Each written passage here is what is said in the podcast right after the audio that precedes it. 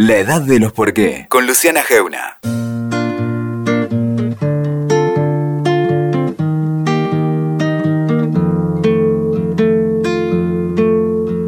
Seguramente no lo conoces a Waldemar Cubilla. Tiene 36 años, se crió revolviendo basura en la Carcova, una villa sobre los márgenes del Seams en José León Suárez, a la que le sigue otra villa y otra más. Su realidad fue la de un chico criado en los márgenes, en la falta y en la violencia. Waldemar empezó a robar a los 14 y estuvo preso, escucha esto, nueve años en cárceles de máxima seguridad. Ahora es sociólogo y fundador de una biblioteca popular ahí mismo, en su lugar, en la Carcova. Su historia lo llevó hasta el Papa Francisco. Hoy, mientras estamos acá sentados, Waldemar y yo, el país vive otra de sus etapas salvajes, donde la economía nos dejará una vez más en un lugar peor. Pero sobre todo profundizará la desigualdad de los que nacen y se crían como Waldemar en esos márgenes, cada vez más grandes, tan cercanos y siempre tan poco visibles. En Argentina hay 8 millones de chicos pobres. La cifra sigue creciendo después de esta crisis. Waldemar fue uno de esos chicos y decidió dar la pelea con los libros, no con la comida. Cuando venía para acá pensaba, en días como estos, ¿dónde se aloja la realidad? En cada uno de nosotros. Y en Waldemar, que hoy nos va a contar su historia acá, en la edad de los por qué.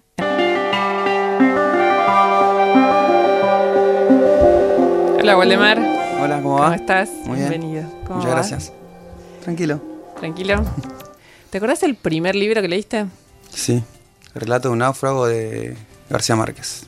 ¿Cuántos años tenías? 13 años. ¿Y quién te regaló ese libro? No sé muy bien quién me lo regaló, pero llegó, me acuerdo que era un libro de unas 150 páginas por ahí. Y me atrapó la historia de este personaje que queda a la deriva en el medio del mar, eh, tratando de sobrevivir. ¿Y sí. ¿Y? ¿Vos qué, cómo era tu vida en ese momento, en esos 13 años? En ese tiempo yo vivía con mi mamá y con mis dos, mis tres hermanas, sí, las tres hermanas vivíamos todos juntos. En Villidalgo, que es una villa que está al lado de la Carcova. Eh, mi- mis padres están separados de que yo soy muy chico y cuando yo tenía 13 años fallece mi padrastro, el marido de mi mamá. Para ese entonces yo vivía con mi papá y decidí ir a vivir con mi mamá para ayudarla un poco. Sí, que estaban todas solas. ¿Cuánto hace que vivías eh, ahí con tu mamá cuando leíste Relato de un náufrago? No sé hace cuánto tiempo, pero sí recuerdo que eh, íbamos buscando casas, ¿viste? Siempre mi... Cuando se separan mis viejos, eh, mi papá y yo quedamos en la Carcova y mi mamá salió a alquilar, ¿no? A alquilar casas y siempre por la zona. ¿De qué trabajaban tus viejos? Y mi viejo arregla autos, es chapista pintor. Y mi mamá es empleada doméstica. Ahora está haciendo maestra- eh, maestranza en una clínica. Están vivos los dos. ¿Y tu infancia, te, digamos, e- esos, esos primeros años antes que se separen, era, vivían bien, estaban bien ahí en la... Y la verdad que tengo poco recuerdo de ellos juntos. Eh, sé que no vivíamos bien. Eh, que eh, como que ellos no se llevaban muy bien, por eso se separaron, ¿no? Claramente. Hoy lo tengo juntos y la verdad que es muy grato eso, ¿no? Eh, siempre no tengo como, como recuerdos eh, con ellos juntos. Pero- sí. No, que siempre estuve con mi viejo, ¿viste? Como que hasta que hasta que pasó esto con mi padrastro, entonces como mi mamá quedó más quedó más sola y era muy chico igual, yo, ¿viste? Como mucho no podía no podía aportar, pero bueno. Eh, me fui a vivir con ella y me puse a trabajar a la par de ella. ¿Cuántos años tenías cuando empezaste a trabajar? Y de chico iba, a- iba al secundario, a primer año iba al secundario. Dos, 12 años, 13 años. Hacía alpargatas. ¿Hacías alpargatas? Sí, trabajaba en una fábrica de alpargatas. Iba tipo 5 de la mañana hasta las 7 y media, me metía a la escuela y salía de la escuela al mediodía y, y seguía haciendo alpargatas. Por producción. ¿Y eso, ir a la escuela, siempre?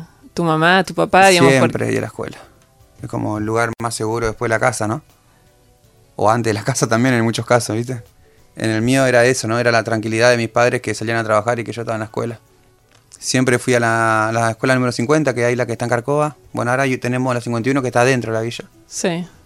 Pero la 50 era como la que absorbía todo- todos los pibes del- del- de Curita, de Carcova, de, de la villa de ahí cerca. ¿Y te gustaba la escuela? Sí, la verdad que sí, tengo muy, muy buenos recuerdos, o sea, como... Y bien marcada esta enseñanza de mis padres, ¿no? De que la educación era la única posibilidad de, de dejar de vivir tan miserablemente. Decía mi vieja, la tengo bien grabada esa frase. Esa frase. Hijo, la única posibilidad de dejar de vivir tan miserable es estudiando. ¿Ella había estudiado? Poco, porque paraguaya, cuando vino de Paraguay, se, se vino de muy chica Paraguay, de Paraguay para acá. eh, lee y escribe, lento, despacito. Pero lee y escribe. Mi viejo lee un poquito más rápido. ¿Te acordás de ellos leyéndote alguna vez un libro? No. Sí me acuerdo de mi vieja leyendo cua- eh, eh, notificaciones eh, de su trabajo, ponele. Como notificaciones. Claro, viste, como que... eh, ¿Te pedían a vos que les leas, ponele? ¿Tu mamá? No, leía, pero sí me pedía que le firme, ponele. Porque no tenía firma. ¿no? Esta, esta idea de que uno tiene que tener como una firma distinta a la forma de escribir su nombre, ¿no? Habitual. Sí. Eh, no sé, por ejemplo, cuando en la primaria autorización para ir de excursión o alguna cuestión de esa, yo le leía la, la- el pedido de autorización y me decía, bueno, dale, firmalo. ¿Y el asunto de, de- de ir a la escuela y trabajar nunca te, te hizo discutir lo de ir a la escuela? Digamos, porque no, No. deja de ser una normalidad seguir con la escuela cuando te levantas a las 5 de la mañana para ir a trabajar. No, pero tenía un problema que era en la escuela, que era yo como trabajaba con pegamento, eh, que o sea, eran latas de esposirrane, que no tenía todas mis manos llenas de, llenas pegamento. Y como era negrito y carcobeño, todos suponían que me que jalaba posirrán de chico. ¿No? Como era. Y bueno, pero uno tenía que andar explicando que en realidad estaba trabajando, a esa edad, viste, como era todo un tema ahí. Pero todos, su- todos suponían eso, sospechaban de mis manos, todas llenas de pegamento. Después trabajé con mi viejo siempre en el taller y también mis manos llenas de grasa, ¿no? Y como. Ahora soy sociólogo y la tengo bastante prolija la manito. Y en aquel momento, ¿cómo fue que, que pasaste de, de esa vida sacrificada, pero que era ir a la escuela y trabajar, a, a una vida un poco más compleja? Sí, que también es una lógica de, eh, de trabajo, ¿no? Como que yo siempre digo que cuando cuento mi historia, solicito a quien escucha de que intente eh, salir de un juicio moralista, ¿viste? Sobre la experiencia, ¿no? Como, obviamente estoy arrepentido de los, de los daños que cometí y el juez así lo consideró, por eso me dio la libertad. eh, pero mi experiencia delictiva también tenía cara de trabajo. A ¿no? ver, Como ¿por que- qué? Y porque era más, más adolescente, ¿no? Como ya tenía tenía tam- también una enseñanza más callejera aparte la, de la de la de mi casa, ¿no? La, la domiciliaria o la doméstica, como que. Eh, y en el, en el barrio muchos de los pibes creen que, que es una salida concreta esto de delinquir, ¿viste? Para salir de la pobreza, ¿no? Como que... Y yo me crié con esa cultura también, ¿viste? Como... Eran dos, dos posibilidades, o la delincuencia o, o seguir estudiando. El tema que eran dos temporalidades también, ¿viste? Como que... No sé, vos la delincuencia te lo resolvía como de inmediato. Y la escuela te lo, te lo propone constantemente. Seguí que llegás, seguí que llegás, seguí que llegás, ¿no? Y el- en el 2000, cuando yo tenía 17 años, una crisis económica que todos conocen, y política, institucional. Y nosotros la vivíamos bastante heavy, como se dice, ¿no? Jodido, ¿no? Como había mucha hambre. Siempre cuento que muchos de mis amigos se hicieron ciruja de profesión en ese tiempo. Como dijeron, bueno, la única que queda es ir a buscar comida al SEAMSE. Por nosotros en José González también está el SEAMSE. Siempre digo, ¿no? Que es la institución, o que Suárez es el basural de, de Buenos Aires, ¿no? Como que a nuestro barrio va la basura que se produce en toda la ciudad de Buenos Aires y va toda la basura, la 50% de la basura que se produce en la provincia de Buenos Aires, ¿no? Como, entonces en Suárez tenemos un poquito de todo, de, de toda la población bonaerense. Los restos, lo que nadie restos. quiere, lo que nadie quiere. Lo que nadie quiere, pero que ahí se vuelve, se vuelve comida, se vuelve organización, se vuelve trabajo, ¿no? Como, esa es la parte como que ahora me fascina como sociólogo, ¿no? Como, ahí donde todos están descartando valor o donde consideran que nada tiene valor, la gente de la Carcova en este caso, ¿no? Y de muchos barrios, eh, genera productividad, ¿no? Porque va, algunos hablan de reciclado, de cuidado del medio ambiente, nosotros hablamos de trabajo, ¿no? Como vos tiraste la botella de agua mineral y nosotros la recuperamos y la vendemos como plástico que después va para una industria, vuelve, vuelve, ¿no? Vuelve al sistema, ¿no? Genera valor. El tema es que no es reconocido por las instituciones que, que se dedican a, a reconocer el trabajo. Es toda una lucha sobre un reconocimiento, ¿no? Sobre- de, de trabajo, justamente en este, en este tiempo donde, donde la, el empleo y el trabajo tiende, o el, o el trabajo fabril tiende a, Sí, tiende a a desaparecer. desaparecer. ¿no? Como que hay otra forma de generar valor. Es un poco de organización so- social también, pero, pero genera utilidad, ¿viste? Como-. Bueno, muchos hicieron ciruja. En este momento, vos me decís en el, en el En el 2000, 2000, como de mis amigos. era de buscar, en este momento ya era más precario esto de la organización, era más ir a buscar comida. Era como buscar comida. contando. Yo me acuerdo que de chico venía. Siempre lo recuerdo con un tono más eh, aventurero. No sé si, si fiestivo. Pero sí como que. Nada, venir a la capital. a- a- yo era uno de los más chicos cuando veníamos. Entonces a mí y a otro pibe nos tocaba no empujar la carreta, sino venir encima de la carreta mientras los más grandes la, la llevaban, ¿no? Sí. La empujaban. Y, y salir a pedir a los negocios. Entonces como que era nosotros los más chicos arriba de la carreta, los más grandes empujando, buscando basura, revolviendo, rompiendo las bolsas de basura, y nosotros yendo a los negocios a pedir galletitas, pedir comida, como era la era el- la división Sí. social del trabajo. ¿Cómo te, te llevó esa, ese No. cirujeo a... sí, es como que en un momento A cruzar el límite. Ya de más grande, como que cuando ya no era eh, no era fiesta o no era juego, ¿no? Esto de salir a cirugiar, como cuando uno empieza a crecer ya se da cuenta que empieza a tener olor a basura y como que te cuesta relacionarte, ¿no? Si así yo vengo acá a la radio y de repente lleno de la basura? Y sí, viste, capaz que no compartimos el mate, ¿no? Y eso te, como te va aislando. Y muchos hablan de la dignidad, ¿no? Como. O aceptar esa... Tampoco de humillación, porque yo, compañeros que se cirujían, ¿no? Están sosteniendo su familia sobre eso, pero en ese tiempo yo tenía 17, 16, 18 años y no me veía ya, ¿viste? Como metido en el medio de la basura en el SEAMSE. Y, y nos organizamos a través del delito. Decimos, bueno, entonces nada, lo entendíamos así, ¿viste? Como, como una posibilidad concreta de, de- Sí. de- de modificar nuestra forma de vida. Siempre digo que fue la decisión más cobarde que tomé en mi vida porque me costó nueve años de cárcel. Eh, yo a los 18 años ya estaba en una cárcel de máxima seguridad. A los 14 años tuve mi primer pistola en la mano. Entonces, como hoy me pregunto... ¿Ibas a la escuela mientras tenías la... Iba a la escuela, siempre fui a la escuela. Nunca dejé ir a la escuela hasta en la actualidad. Bueno, ahora es la universidad, ¿no? Ahora estoy haciendo doctorado, pero en ese momento era como... Uno siempre cree que la escuela te salva, ¿no? De, Sigue salvando, ¿viste? de, la, de la violencia. Yo, yo la verdad cuando, no sé, este último tiempo con, con, con la discusión presupuestaria, con la explosión de la garrafa en, en Moreno, ¿no? Como que son hitos que van poniendo en discusión la calidad de la escuela, la, la calidad del sistema educativo. Y eh, la verdad que estoy más como en defensa, ¿no? Del derecho a la educación pública y del salario de los docentes y la forma de nuestras escuelas, pero también temo un poco, ¿no? Que toda esa crítica eh, aporte a una sustitución de la educación pública, ¿no? Sí. Entonces como yo digo, sí, está bien, a, a mi escuela se le caía el techo, pero era el lugar donde yo estaba vivo, ¿no? Como era también la- lo que me posibilitó, lo, lo que me posibilitó hoy ser licenciado, o sea, como sabíamos que el ventilador de techo se iba a caer, no lo prendíamos, y, pero seguíamos estudiando, ¿no? Como es, es, es complicado, o sea, tampoco quiero decir con esto que está bien que las escuelas estén en, así en la situación en la que estén, pero viste como arreglemos, arreglémoslas sin cerrarlas. o sea, como Te preocupa cuando se detiene, cuando la escuela se detiene, por alguna razón. En, en ese tiempo, en esa convivencia entre la escuela y la delincuencia que vos decías la tenía organizada como un trabajo, ¿sentías que nada, nada iba a salir mal? no.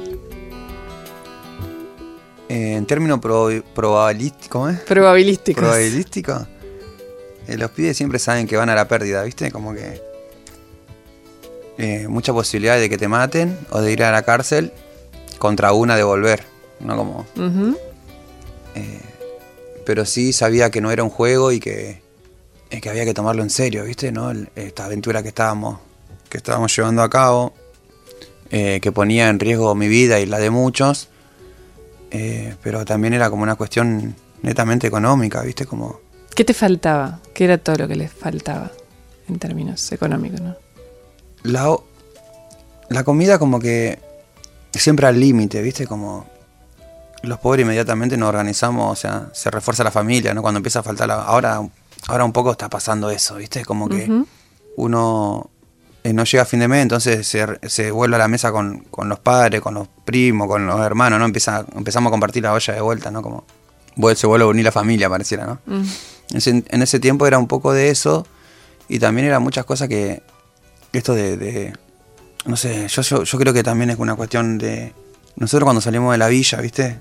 Eh, y caminamos un poco, tres cuadras nomás por fuera de la villa, inmediatamente la policía te para y te pregunta esto, ¿no? ¿De dónde sos? De la Carcoa. Bueno, no te quiero ver más por acá, ¿me escuchaste? Metete para adentro, ¿no? Y yo siempre digo que la delincuencia es una forma de expresión, ¿no? De, injusticias, ¿no? Como de, varias injusticias, ¿no? De que mi vieja tenga tendinitis aguda por de tanto de retorcer trapo de piso, ¿me entendés? Como hasta, hasta esto, ¿no? De, ser un pibe villero, eh, sumamente excluido de todo, de casi todos los mundos sociales, ¿no? Como incluso hasta la actualidad. Yo hoy tengo 36 años y me siguen pasando estas cosas de que voy a alguna institución y, y no me dejan pasar, por ejemplo. O en la entrada. O en la entrada, o si paso, paso desconfiado y no, y, o en los negocios, por ejemplo. Que voy a comprar y no, está cerrado, o sea, dale, o sea, como... No, esa cosa uno se va creciendo con eso y es un poco de... No quiero... No sé si rencor o resentimiento un poco, ¿no? Pero, pero los, los jóvenes que crecen en, en, la pobreza van acumulando, ¿no? Distintas instancias de, injusticia, digo yo, ¿no? Que se van acumulando, se van acumulando y en algún momento eh, eh, se dan a conocer, ¿no? Como en este caso nosotros entendíamos que era así. Nunca abandonamos la escuela, en mi caso, ¿no? Nunca abandoné la escuela, pero también tenía una actividad bastante complicada esto, ¿no? De, de salir a robar, qué sé yo. Yo siempre digo, de que nosotros organizábamos el, delito a contraturno para no, para no quedar libre de la escuela, ¿no? Como... Pero tu grupo de, delincuencia, si querés, era el mismo, digamos, era el mismo con el que iban a la escuela. Y un poco estábamos en el mismo mundo, sí. Era un poco el mismo Y todos querían seguir en la escuela. Y todos íbamos a la escuela inmediatamente, o sea, ¿no? Como... Increíble. Y no sé, yo siempre... Nunca tuve una charla tan, tan profunda con el director de la escuela, ¿no? Pero el director de la escuela ya lleva unos 25 años en la misma escuela y muchos de sus estudiantes eh, pasan por la cárcel, ¿no? Entonces desaparecen de repente y aparecen a no sé cuántos años a querer terminar la escuela, o sea, como debe tener una experiencia vasta el hombre en, en, en términos, ¿no? De, de integración. Y de administración, de administración de una institución pública, ¿no? En estas condiciones, ¿no? Como, no solo para los pibes, los pibes son la, la eh, quizá la, la, parte más cuantitativa, pero las pibas también están envueltas en, este mundo, ¿no? Como, yo siempre digo que la joda Gisela, ¿no? Mi, mi novia, mi compañera, mi, mi esposa.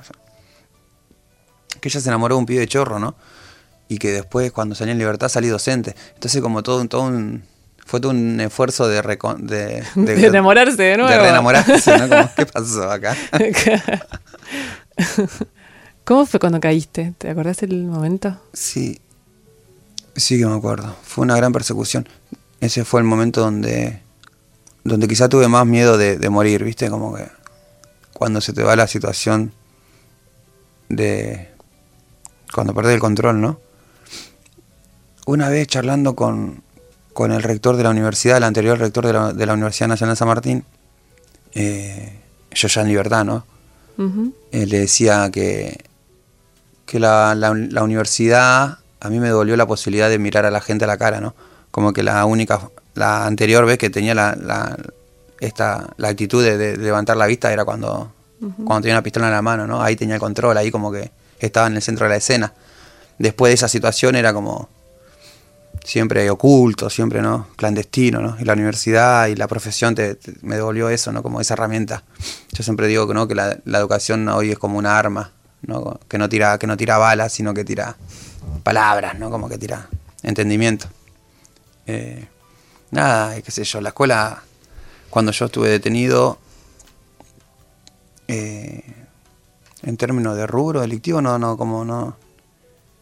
Empezó a seguir la policía, nosotros teníamos miedo que nos maten, aceleramos y empezó toda una percusión, una persecución de unos 40 minutos.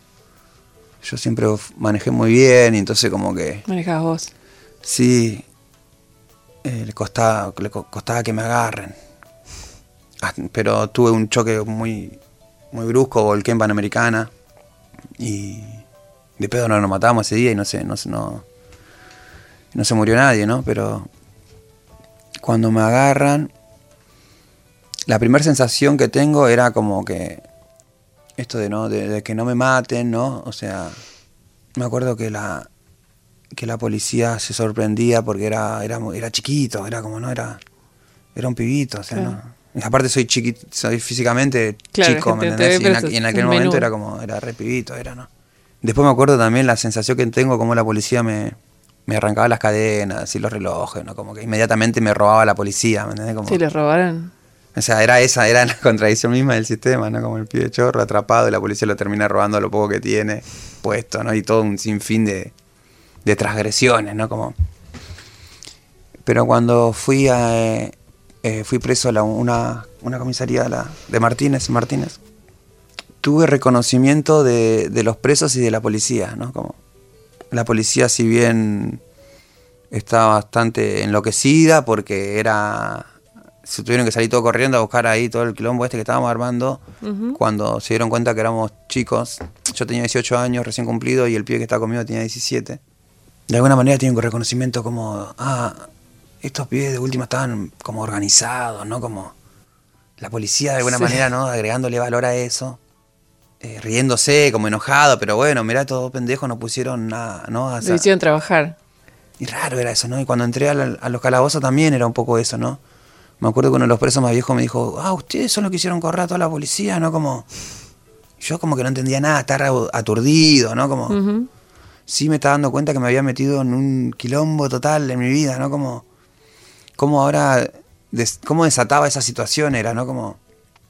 ¿Cómo la desanudabas? Claro, cómo la desnudaba, ¿no? Le sacaba el nudo. Como... Estaba atrapado, quizá como el náufrago en el mar, ¿viste? Pero en, este, pero en una comisaría, en un mundo que, que si bien me era familiar, ¿no? Porque esto no de vivir en la villa tiene que ver con esto, ¿no? Con, con la transgresión, con el delito, o sea, como no. Pero no porque nosotros lo generemos, porque como yo te di, como decíamos al principio, también es como que, ah, nuestro trabajo es delito, o sea, al no reconocerse como trabajo, ¿no? Sí. O sea, eso, ¿no? Como siempre estamos ahí en la frontera, en el margen, ¿no? Y empecé a tener esta, esta vida tumbera que se dice que me llevó por la gravedad de la persecución y todo eso, ¿no? Como, me acuerdo bien, era como responsable, eh, autor penalmente responsable del delito de robo calificado por el uso de arma de guerra, resistencia a la autoridad, asociación ilícita. Hay una que era como en, con- en con- en concurso real, se dice, ¿no? Como eh, en concurso real, eh, lesiones graves y criminis causa, decía la condena. ¿no? Como, esa era la, lo- el La delito, calificación. la calificación del delito. Yo tenía 18 años y decía, "Fua, qué quilombo, ¿no? Qué quilombo. Criminis causa, decía, ¿no? ¿Qué mierda será esto? Decía, ¿no? Como... Después me di cuenta que era una invocación al, al derecho romano, decía, ¿no? Como, ¿qué, qué tiene que ver el derecho romano con un pibe de 18 años de José Lon Suárez, ¿no? Como... Pero que todo eso implicaba 12 años de cárcel, ¿no? Como... Y fue como, te- como que se te derrumba todo el mundo, ¿no? O sea, como te imaginás... Yo siempre digo 18 años, o sea, yo me aprendí a afeitar en la cárcel, ¿no? Me cambió la voz en la cárcel, eh, como... Fui conociendo mi cuerpo en la cárcel, ¿no? grande, Como- eh, como, sí, me fui, así- fui creciendo en la cárcel.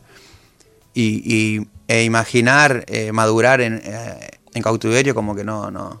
¿Y es, y es todo lo, lo cruel y lo salvaje que imaginamos desde afuera, estar dentro de la, de la cárcel?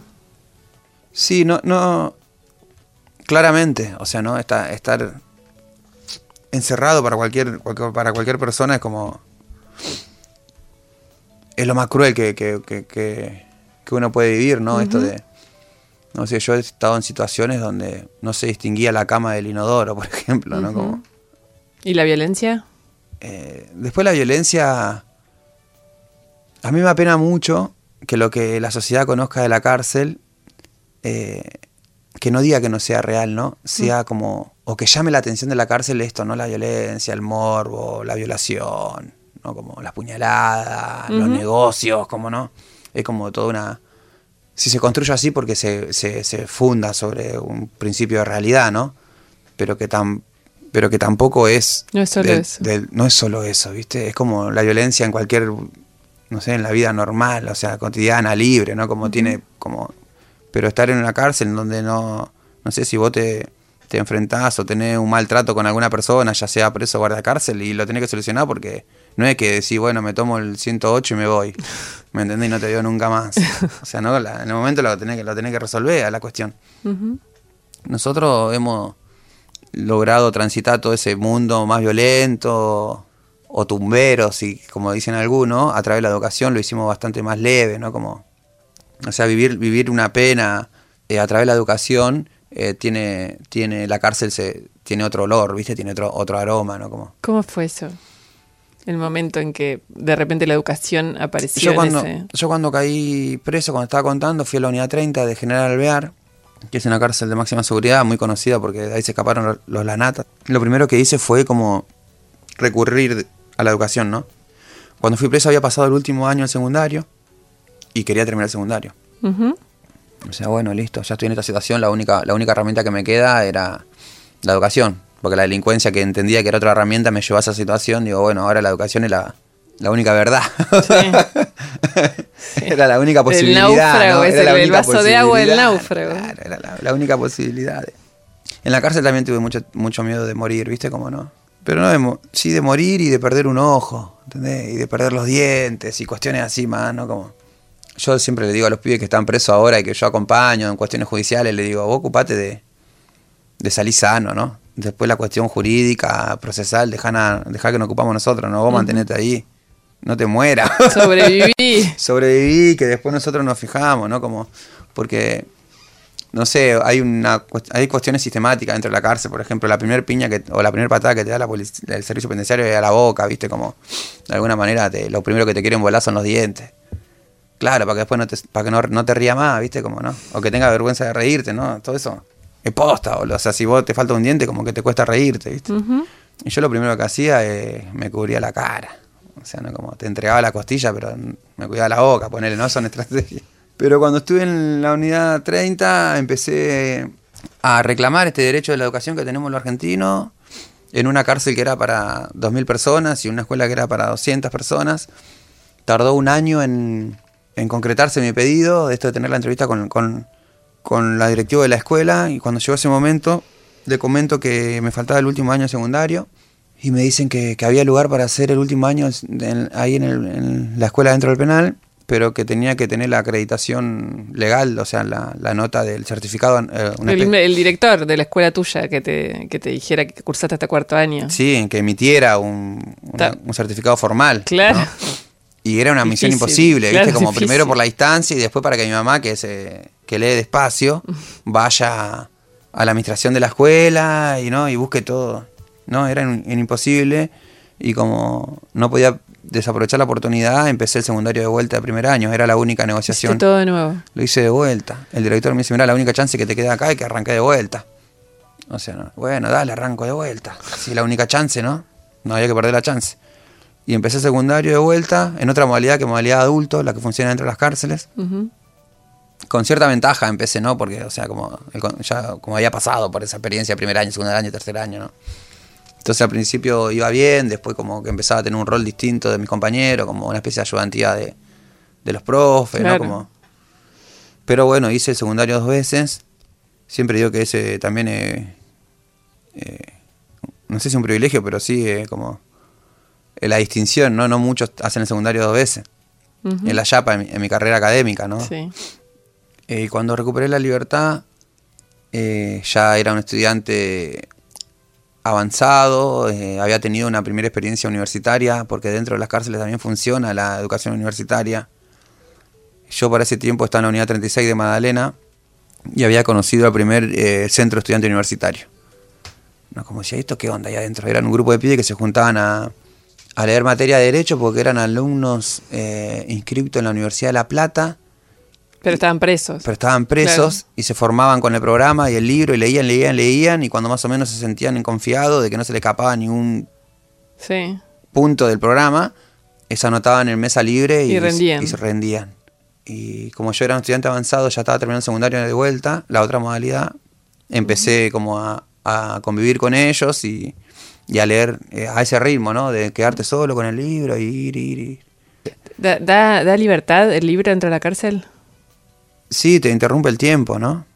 Te saca un poquito de la cárcel, no, no, no te saca físicamente, ¿no? Pero te lo interrumpe, como que te genera, te, te, te, te arma otra dimensión. Yo dentro, no sé, yo cuando tenía algún conflicto como que abría un libro, ¿viste? Cualquiera. el primero que, que tenga a mano. Pero así tuve mi primera experiencia universitaria. ¿Y lo de ser sociólogo? Y lo de ser sociólogo llegó como medio de rebote, porque cuando estábamos en la unidad 48, la General San Martín, ¿no? Como esas cosas que tiene la vida, que armaron un complejo penitenciario en José Lon Suárez también, ¿no? Eh, ahí al lado de la Carcova. Podríamos decir que la cárcel es parte de la Carcova, ¿no? La Carcova tiene la Carcova, el SEAMSE y la, cárcel. Sí, son, es como un cordón de villa, le llamamos el área Reconquista, ¿no?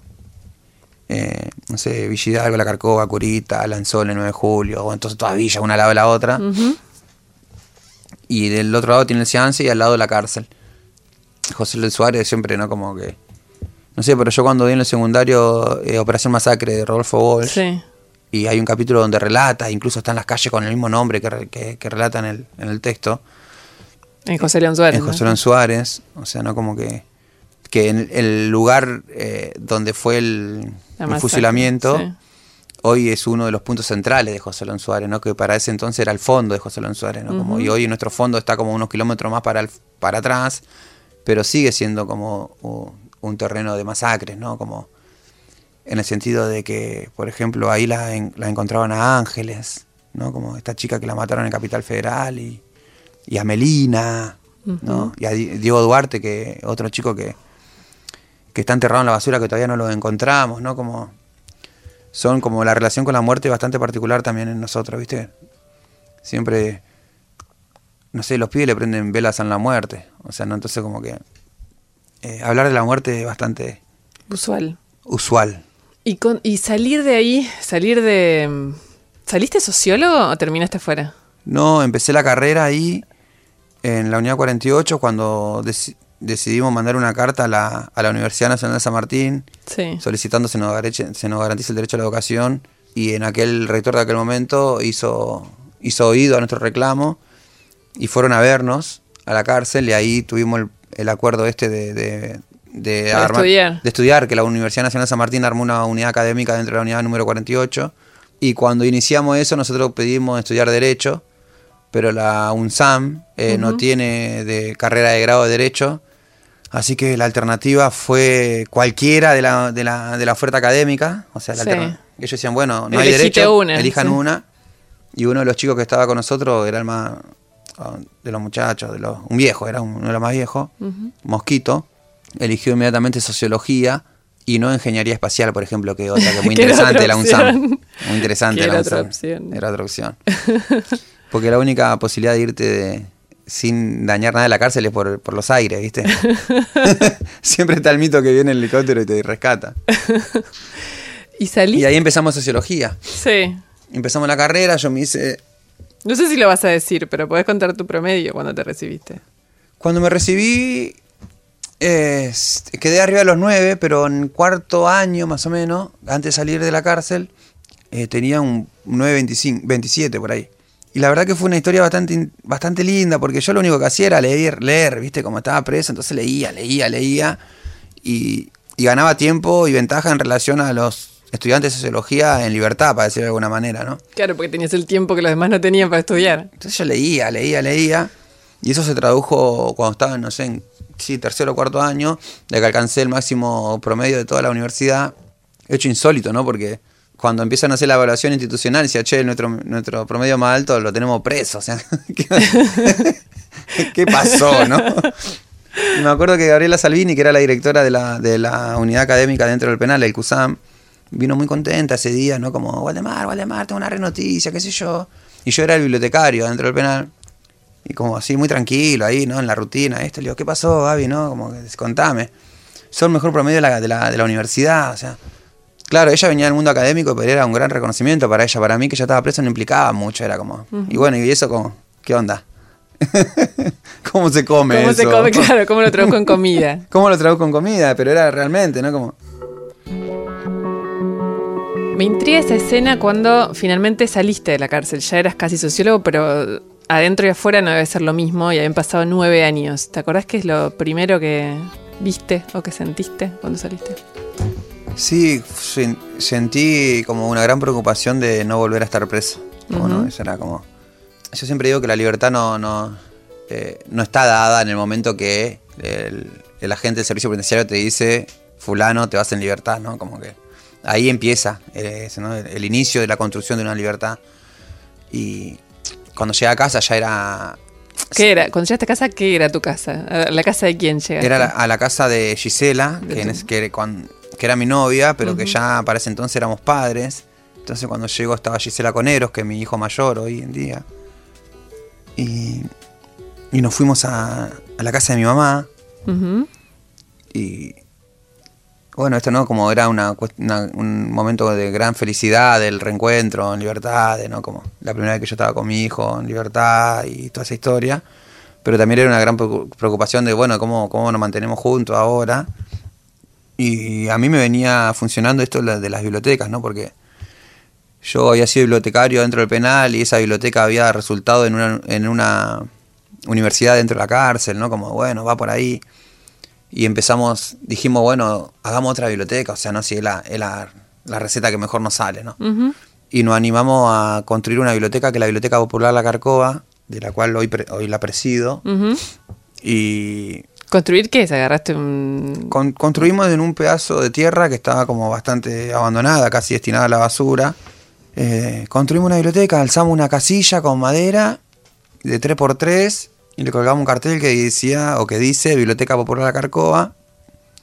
Eh, pero como sin saber, ¿no? Intentando replicar la experiencia que habíamos tenido con los libros en la cárcel, pero esta vez en libertad, en la villa eh, viendo, viendo que, que- que lo- es- los efectos, ¿no? Como que siempre es la pregunta sobre los efectos de la acción, siempre, ¿no? Porque muchas cosas, muchas veces uno hace una acción con una intención determinada, pero después resulta otra cosa. Entonces la biblioteca popular es un, es un poco eso, ¿no? Como, bueno, hagamos una biblioteca popular porque es lo que mejor nos sale. eh, y de ahí vamos construyendo la libertad y vamos viendo lo que surge. El tema que cuando pusimos eh, a armar el organigrama de la biblioteca popular y la cuestión más institucional, ¿Y los libros? los libros como que es la parte más fácil, ¿viste? Como conseguir libros. Sí. Yo empecé en un momento que era la parte más difícil, conseguir libros. Esto no, porque en la villa no hay, no hay biblioteca, ¿viste? Como no. Por eso, digo, no es tan fácil. Eh, pero la gente, ¿viste? Tiene mucha ganas de limpiar las casas a veces, ¿no? Y como hay donac- donaciones de libros a full. Y la verdad que es una aventura porque yo me río siempre cada que llama a alguien, pero de buena manera, ¿no? Y me dice, che, mirá, heredé la, la biblioteca de mi viejo, ¿entendés? Una persona que no quiere ni leer los libros del padre, ¿entendés? Y yo digo, uh, cuánta historia debe haber ahí, si traela, ¿no? Como, o sea, yo quiero saber, ¿no? Y te encontrás cada joya, como diciendo, ¿no? Por algo la estaban guardando, ¿no? Tanto Sí. tiempo, ¿no? Y ponerla a disposición pública de la villa, esto es, un, es sumamente interesante, no sé. Nosotros decimos que arrancamos la biblioteca para que ninguno de nosotros caiga en cana, ¿no? Por una experiencia muy particular, pero que cuando vos la pones en la esfera pública se vuelve colectiva, ¿no? O sea, hay muchas familias que temen estar presos o presas. Entonces, cuando vos montas una organización que se para en la villa y dice, nosotros estamos acá para que ninguno de nosotros vaya preso, y si, si va preso que salga, y si sale que no vuelva a caer, encuentra eco, ¿no? En, en- en- en la, en la Carcova, que es el mundo donde nosotros donde, donde estamos ahí organizándonos.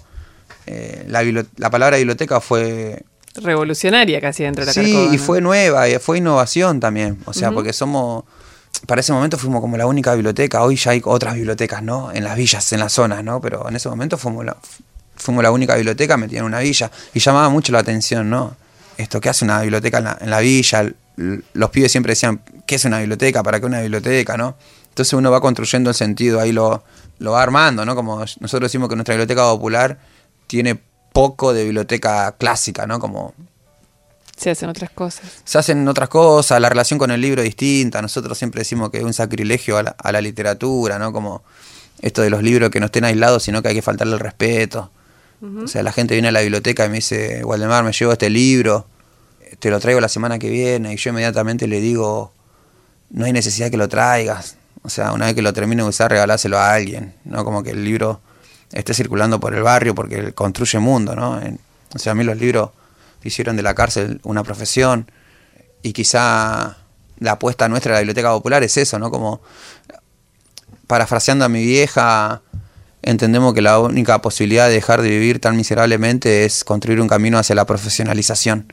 Y en, y en estos días donde otra vez, eh, digamos, la, economía es como genera un conflicto para todos y, supongo que en la Carcova se siente más y donde la comida, como dijiste vos antes, dijiste en el 2000 la comida era un tema, eh, entonces tuve que salir a cirugiar. Mm. ¿Cómo das esa pelea con libros ahora, sin comida? La verdad que es bastante complejo porque yo creo que la discusión mayor que se está dando ahora es sobre la gobernabilidad, ¿no? Como, o sea, la gente en el barrio viene a la biblioteca a buscar trabajo o alguna recomendación laboral. Muchos demandan que transformemos la biblioteca en un comedor pero también hay una cuestión de como que pareciera que ya no hay como ánimos de, ¿no? De, ya no, ya no, ya no me, ya no, siempre decimos como que no hay, se rechaza la, forma de dominación, decimos nosotros, ¿no? Como, ya no, ya no, ya no, viste, como que ya, ya no. Entonces la gente como que está buscando organizar, tomar la calle, ¿no? Como, por ejemplo, toda esta semana hubo toda una, tuvo una discusión sobre, sobre los saqueos, ¿no? Entonces nosotros de ahí decimos eh, que no, o sea, no es la fórmula, ¿no? Como, si no, organicémonos y construyamos algo a más largo plazo, eh, pero no estamos cagando de hambre, bueno, entonces hagamos unas tortas fritas y vamos viendo, ¿no? Pero ahora es como construir un puente hacia una forma distinta de, afrontar este, esta, crisis, ¿no? Como, y la verdad que la, la, mi experiencia es quizá la, para la biblioteca la mayor, la mayor legitimidad a la hora de proponer un camino alternativo, ¿no? Distinto, ¿no? Como, o sea, la gente pide trabajo y nosotros le decimos, bueno, anotate en la universidad, o sea, termina la escuela, ¿no? Como, la verdad que, no sé, es como que esa es la acción concreta nuestra, ¿no? Eh, o sea, sin, sin ánimo de, de, ir en contra de nadie, sí, pero mirar, mirarnos cómo organizarnos y cómo empezar a pensar una forma distinta de, de producir riquezas o de conseguir la comida. La biblioteca ahí se vuelve como, como un agente quizá mediador, decimos nosotros, ¿no? De, que traduce la, va traduciendo las fórmulas, ¿no? Económicas, justamente, o sea, como... Waldemar, tenemos que terminar, pero mm, ¿te preguntas por qué te tocó esta vida? Y ahí la verdad que cuando yo, cuando me llama mucho la atención el título del programa, ¿no? Porque yo digo como que la, edad del porqué, como es la de, de los más los más chicos, ¿no? Como que esto no van con, ¿por qué? Porque, porque será porque tengo un hijo que tiene cuatro años, ¿no? Pero, pero esa como la edad, ¿no? De, de, que uno le va buscando el sentido a la vida. Y ahí yo estoy, la profesión me, ganó, ¿viste? Como que, ¿no? el sociólogo no se pregunta mucho por qué, sino esta la situación es, o sea, me tocó esta, esta parte y bueno, eso es un dato y de ahí cómo salgo de esto, ¿no? Cómo voy para, para adelante, ¿no? Como, porque si empiezo a buscar la, la, situación de por qué, de por qué y siempre voy a encontrar un culpable y lo voy a querer castigar y viste cómo es la historia, ¿no? Esto de, ¿no? de la responsabilidad. A mí ya me castigaron, fui culpable, entonces como que, listo, nosotros estamos en una situación de pobreza y ahora construyamos sobre eso. Gracias, Valemar. No, muchas gracias. Placer, ¿eh? Igualmente. Gracias. Escuchaste La Edad de los Por qué con Luciana Geuna. WeToker. Sumamos las partes.